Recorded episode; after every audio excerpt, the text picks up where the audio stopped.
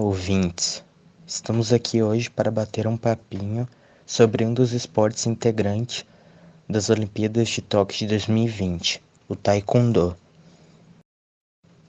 Hoje estou aqui com um convidado especial. Tudo bem, Emanuel? Olá, tudo bem? É um prazer estar aqui hoje. Emanuel, o que você tem a dizer sobre esse esporte nas Olimpíadas de Tóquio?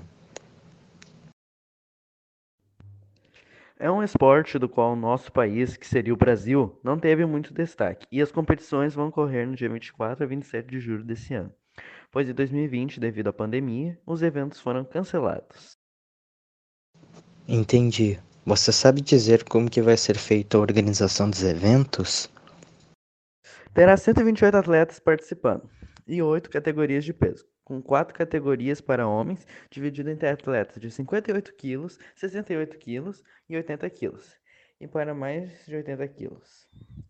Já a categoria de peso das mulheres será dividida entre 49 quilos, 57 quilos, 67 quilos e mais de 67 quilos. Assim, dito isto, então serão 64 atletas para cada gênero, masculino e feminino, participando. É dividido em 16 atletas para cada uma das categorias de peso. E além disso, o Comitê Olímpico Nacional vai poder qualificar um atleta por evento, resultando no máximo de oito atletas, com quatro para cada gênero. Isso mesmo, e os eventos vão ocorrer na Arena Nippon Budokan, na cidade de Tóquio, assim como os eventos das outras artes marciais.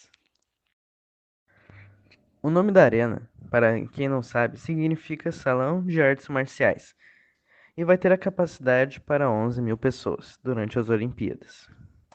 E essa arena também já teve diversos shows e concertos realizados nela. Em destaque, a gente encontra a coreana Hwang Kyung-san, né? que foi a maior vencedora das Olimpíadas no Taekwondo entre as mulheres. E também ela lutou na categoria para mulheres com peso de menos de 57 quilos.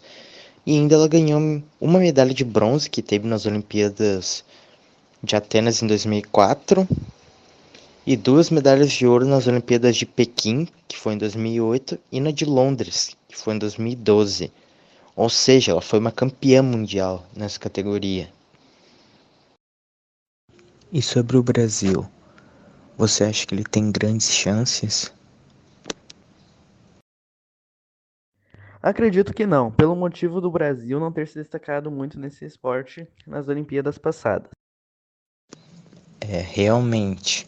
Tanto que em 2000, a brasileira que participou acabou perdendo na primeira luta, né? Pois é, mas o lance é torcer para que o Brasil consiga se sair bem.